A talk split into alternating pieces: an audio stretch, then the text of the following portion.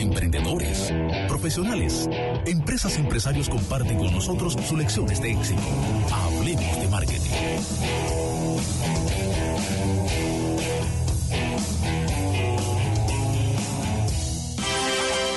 Estamos aquí ya de regreso con esta súper entrevista que hemos anhelado durante mucho tiempo para entender cómo, cómo llegaron a construir una plataforma tan interesante de noticias. Janet, ¿cómo ellos llegaron? Quizá la parte más complicada de la existencia de la humanidad.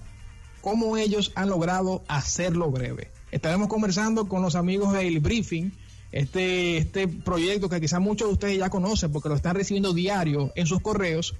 Y, bueno, yo voy a dejar que sean ellos quienes, quienes nos comenten acerca de él. Tenemos aquí a Emilio Rodríguez, Uriel Suriel y Emanuel Peña. Tres amigos, tres socios, cada uno muy diferentes, inclusive tan diferentes que están en distintas partes del mundo, Janet, emprendiendo en la misma idea. En el caso de Emilio, nacido y criado en República Dominicana, estudió negocios en Estados Unidos, hace unos años vendió una empresa de salud mental y desde entonces se ha dedicado a ser un emprendedor online. El año pasado, junto a Uriel y junto a Emanuel, cofundó el Briefing. Uriel Suriel, muchos de ustedes quizás lo conocen, lo conocen también, vamos a decir que se ha convertido desde hace años en una de las figuras en Twitter que, que, que usted más disfruta seguir. Auriel, tú lo uh. quieres o tú lo odias. Eh, pero está ahí. Eh, cierto, entonces, graduado de Derecho, actualmente vive en Constanza y tiene una empresa de producción de fresas. Auriel yo lo sigo en, tu, en Instagram y veo el, el, el diario del de, emprendedor, ¿cierto? Auriel de, de las tantas a las tantas, fajado con sus otros proyectos. Algunas personas lo conocen como community manager porque tú recuerdas ya en la cuenta de la DNCD que, que, una vez se pegó porque comenzó como que a, a, relajar algunas cosas, pero no era un relajo, era simplemente creando mayor awareness de temas que, que la gente ni le hacía caso. Entonces, Uriel eh, se volvió viral eh, por ese manejo que tuvo en la cuenta de la DNSD. Emanuel Peña eh, trabaja en una empresa del país en un puesto gerencial y es también, como mencioné, pues miembro fundador del briefing y, y, ha sido parte esencial en todo el crecimiento que ha tenido este proyecto en tan poco tiempo. Bienvenido a los tres. Muchísimas gracias, gracias por tenernos aquí. Excelente. Entonces, vamos a hacer como les mencioné fuera del aire, vamos a tratar de, como no nos estamos viendo la cara, y tenemos cuatro personas conectadas, y dirigiendo cada una preguntas a cada uno de ustedes. Entonces, en primer lugar, a ti, a ti, Emilio, cuéntanos qué es el briefing, cuándo surge y por qué surge. Bueno, eh, comenzando por nosotros tres que nos conocimos hace muchísimo tiempo de cuando los tiempos de, cuando Twitter y eso. Básicamente sí, aunque son, aunque vivíamos en Santiago todos, nos conocimos por ahí. Pero bueno, entonces eh, cuando decidí, cuando nos llegó la idea y nosotros tres entonces como que coordinamos que los tres queríamos hacerlo. Eh, nada, decidimos, teníamos, duramos tiempo, eh, es, esperando estar listos para lanzarnos. Entonces, cuando lanzamos, eh, los tres pensamos relativamente igual en cuestión de cómo debemos manejar las cosas de la noticia, las cosas de, de, de, de negocios. Y por eso, eh, como equipo, nos ha ido muy bien trabajando con el briefing. Eh, y para quien no conoce el briefing, el briefing es un, un resumen de las noticias más importantes eh, que pasa de lo que pasa en República Dominicana y en el mundo y te la contamos de una manera más digerible y más fácil de entender. Te llega toda la mañana por, por, correo y eso es eso es básicamente eh, el producto principal de lo que hacemos.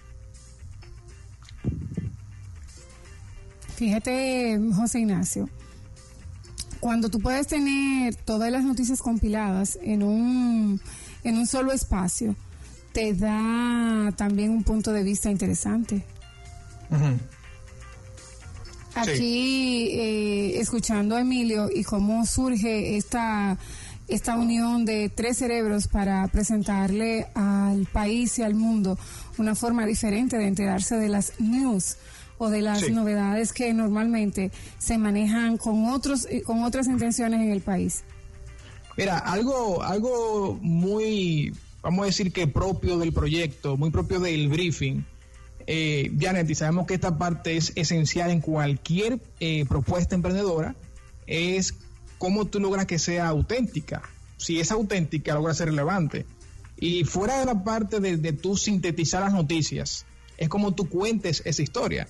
Y el briefing tiene una manera muy, muy específica de hacerlo. Uriel, yo creo que tú nos hables de, de esto, de cómo ustedes entonces lograron darle personalidad al briefing y mantenerla en cada uno de los correos, en cada uno de los briefs que ustedes envían todos los días.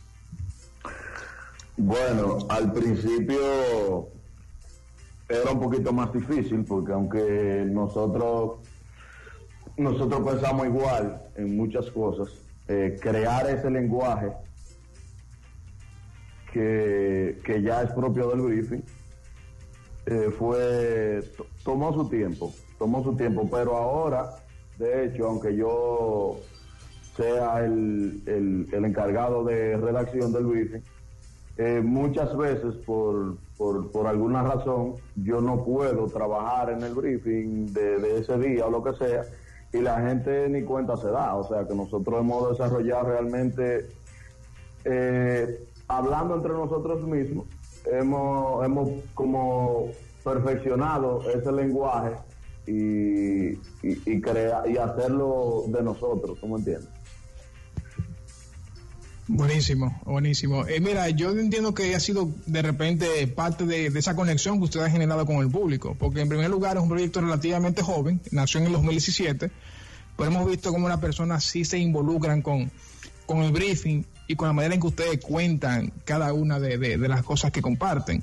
Eh, y sí, ahí está el reto de repente de muchísimas marcas, inclusive grandes, de cómo lograr esa voz, esa personalidad y mantenerla consistente a través de, de cada comunicación. Y de verdad que eso ha sido uno de los, de repente, las cosas que a mí más me ha llamado la atención, que ustedes en poco tiempo han logrado afinar y consolidar en, en el proyecto. Emanuel, eh, ¿a qué se dedica cada uno de ustedes dentro del briefing? Porque tienen ya distintas eh, eh, cosas, se dedican a distintas cosas fuera del briefing. Eh, Emilio, emprendedor, Uriel está fajado con las fresas, tú entonces también en tus posiciones gerenciales. Eh, a ver a qué se dedica cada uno y entonces cómo logran de que efectivamente puedan eh, ejecutar sus funciones dentro del briefing. Eh, sí, José Ignacio, gracias. Mira, eh, la verdad que a veces uno, como lo hace todos los días, da un poquito por sentado el, el, el, gran trabajo que hay detrás de cada correo que llega en la mañana. nosotros desde el principio tratamos de, dividir un poquito las funciones. Eh, no solo el, el, producto que hay que hacer todos los días, no solo ese, ese resumen diario. Eh, hay una serie de cosas, la plataforma tecnológica, eh, la parte administrativa, eh, incluso ya cuando comienza a, monetizar o, o, a tener ya lo que es gastos y facturación, la parte contable, eh, la parte de las redes, eh, todo lo que es el manejo de Instagram, de Twitter, de, de toda la relación con, con, la gente, ¿verdad? Entonces todo eso eh, es un trabajo que, que, al final se resume en un producto, pero que es mucho más de ahí. Eh, nosotros hemos dividido, el, el, como te dije anteriormente, en, lo, en cuanto al producto, un poquito eh, cada uno con, con una parte. Eh, Emilio maneja toda la parte tecnológica, toda la parte del, del formato, de, de, la del deliverability, como dicen en, en inglés. Eh, yo manejaba un poquito la parte de la redacción inicial, eh, buscar los temas, cuáles son los temas que la gente necesita saber y todo eso. Eh, y ya Uriel la, la, la, parte del lenguaje, como él mencionó, la parte de la redacción final. Pero siéndote sincero, eh, en estos más de 300 días que tenemos ya en esto, muchas veces se han solapado y se han intercambiado los roles porque así, así lo hemos necesitado. O sea, lo importante de esto es que independientemente de dónde esté cada uno, de qué esté haciendo, de cuáles sean sus responsabilidades del momento, eh, ese producto tiene que llegar todos los días. Entonces, eso es lo que nosotros hemos logrado. En esta trayectoria que tiene el briefing, eh, tanto Emanuel, Uriel y Emilio, ¿Ustedes pueden recordar sus primeros clientes, esos primeros feedbacks que le dieron de van bien, esto me gusta, mándame más? eh, sí, eh, desde que nosotros comenzamos en el principio a mandar los, los primeros, recibimos varias respuestas, que fue lo que nos indicaron como, ok, esto va a tener éxito, porque fueron cosas demasiado alentadoras. Gente que nos dice, ah, ya yo nunca leía las noticias, eh, yo no sabía lo que estaba pasando en el país ni en el mundo, y al estarlo leyendo a ustedes, finalmente puedo, puedo entretenerme mientras leo las noticias. Las noticias no tienen que ser aburridas. Entonces, cuando vimos eso y vimos también que no, eh, empresas de marketing Sí. Sí. Se cayó Emilio. Eh, aparentemente perdimos a Emilio, pero Emilio, ¿está con nosotros? No, Bueno, no, tú estás- él no- tú estás ahí. Él no está aquí. Eso es parte del encanto de- Bueno, de, de esta conexión.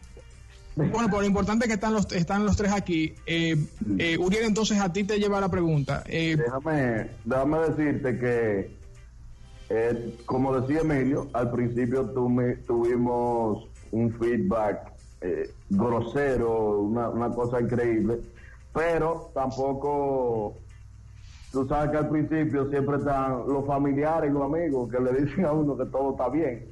Y, y chulísimo. Y uno, oye, esto es increíble, ustedes lo están haciendo muy bien.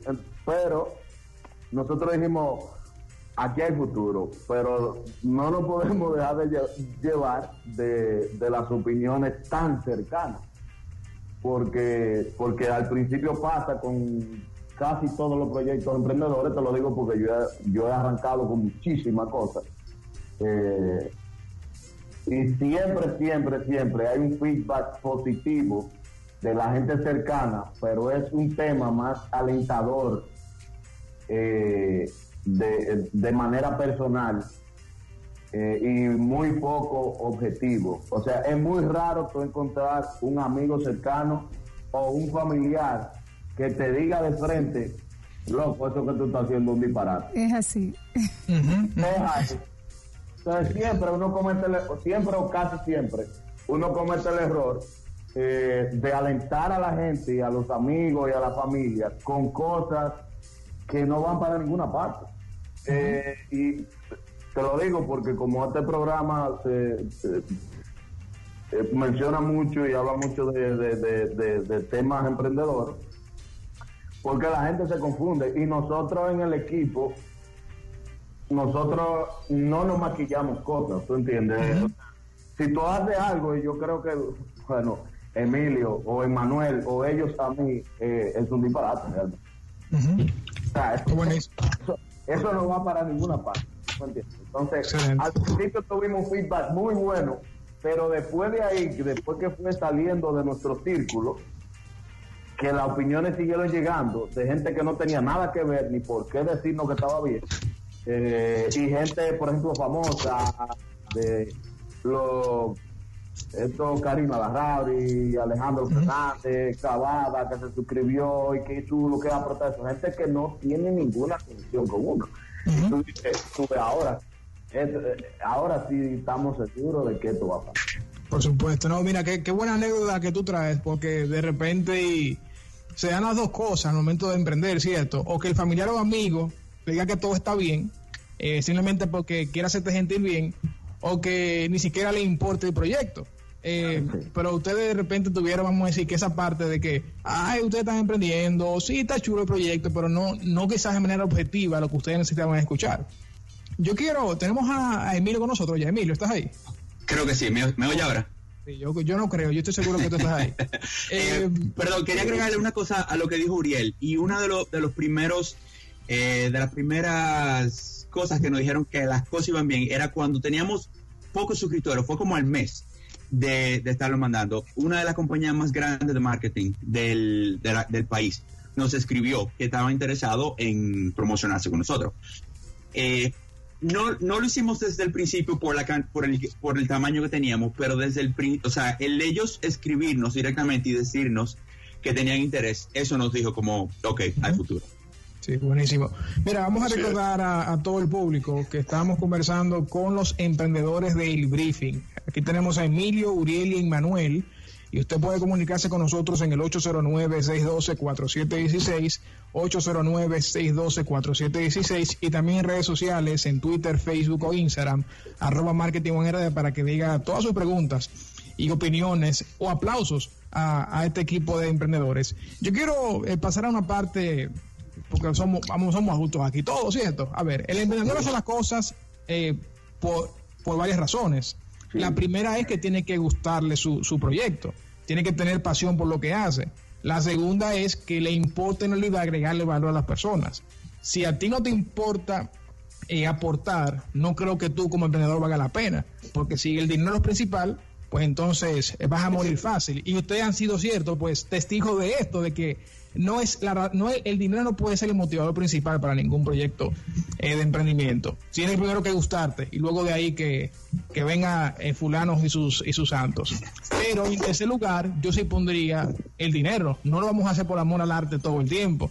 Ya mencionaron que se les acercó una empresa de marketing del país porque quería anunciarse en el briefing yo estoy asumiendo que desde ese entonces otras empresas también han mostrado interés o ustedes se han acercado a algunas. ¿Cuál es el modelo de monetización del briefing? ¿Dónde está el modelo de negocio? ¿Cómo se hace dinero en el briefing? Emilio. bueno, eh, hay varias formas. La más sencilla es, y la básica, y la, como comenzamos inicialmente, fue poniendo anuncios eh, en el briefing. Eh, ustedes lo, han visto, algunas eh, salen varias veces a la semana, tenemos anuncios. El primer anunciante que tuvimos fue Rexy, que se lo agradecemos muchísimo a Alejandro, conocido como Argentario.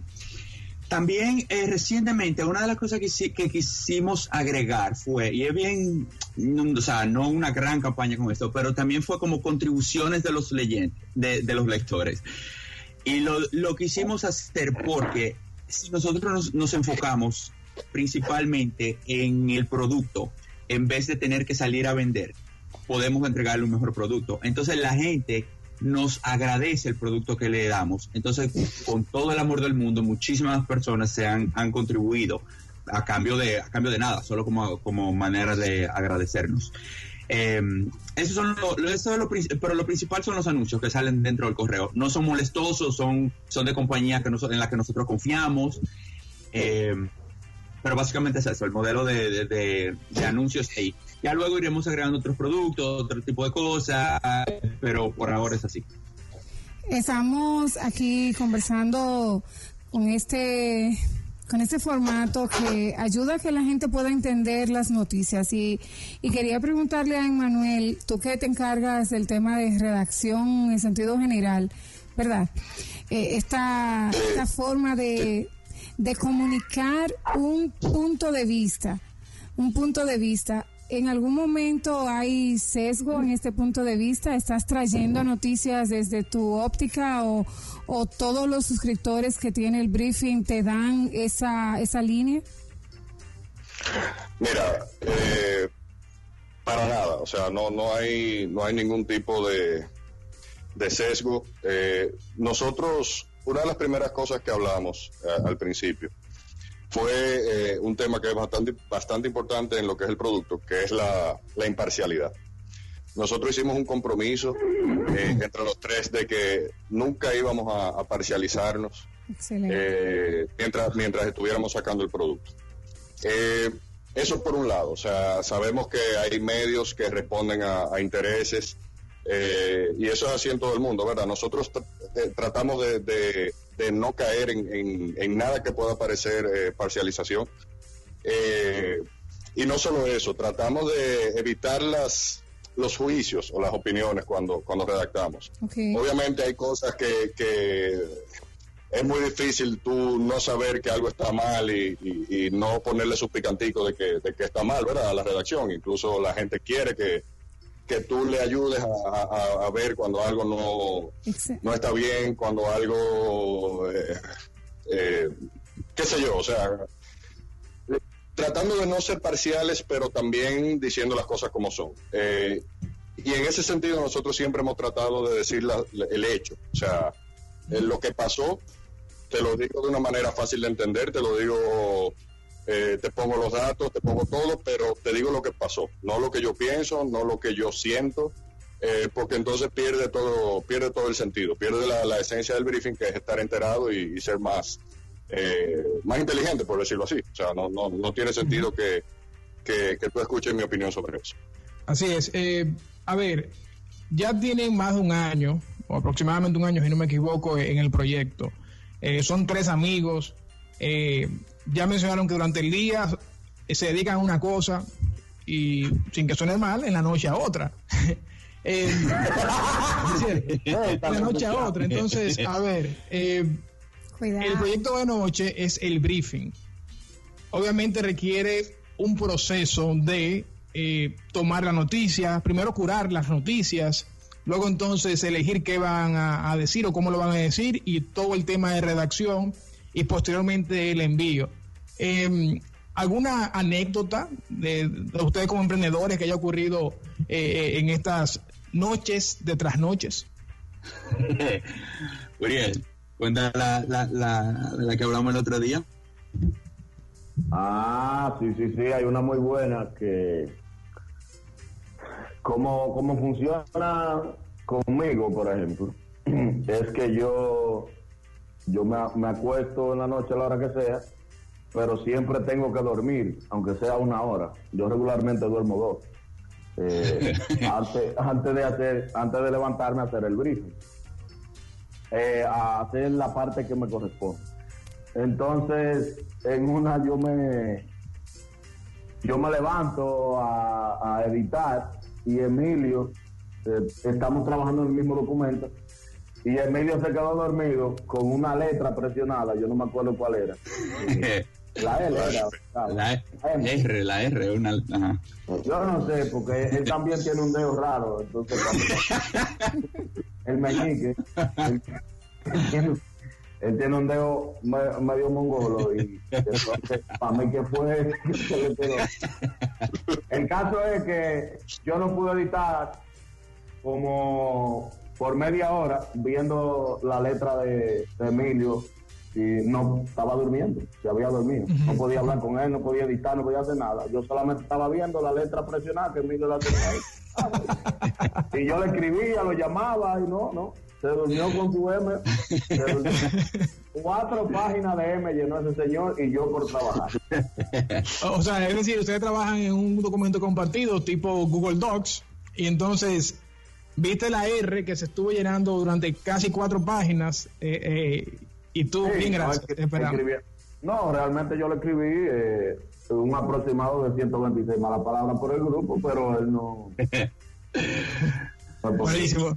Y eso fue una noche, pero o sea, eso indica la, cantidad, el trabajo que lleva todos los días, porque eso es algo que no es lo mismo que una letra, pero eso es algo que se repite cinco veces a la semana, el tener que eh, acostarnos súper tarde o levantarnos súper temprano a terminar de hacer la última edición.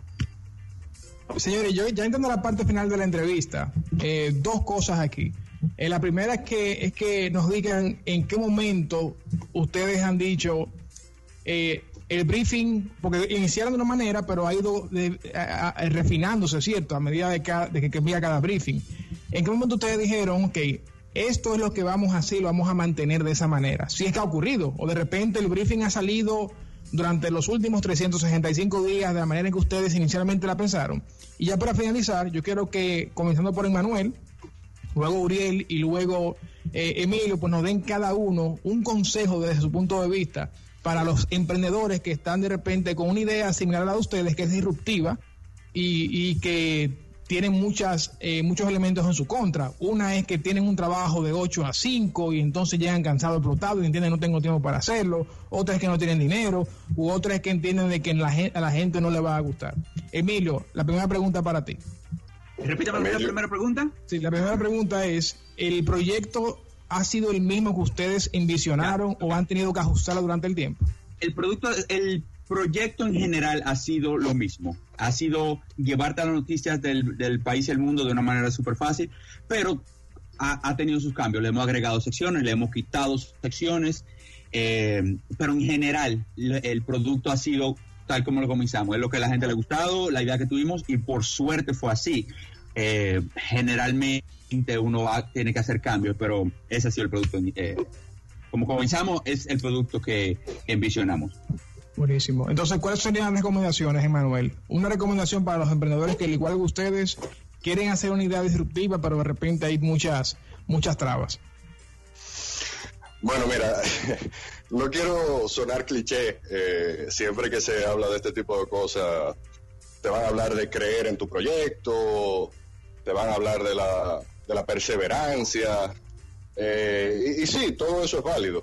Pero yo creo que de, de- todas las cosas que, que se pueden mencionar, eh, el compromiso eh, con lo que estás haciendo es eh, lo que quizás engloba más cosas. Compromiso en todos los sentidos. Eh, la responsabilidad, es decir, en el caso de nosotros, que ese producto tiene que salir a las 6 de la mañana y nunca ha dejado de salir un solo día, eh, independientemente, como dije ahorita, de todas las complicaciones que pueda tener cada uno de nosotros.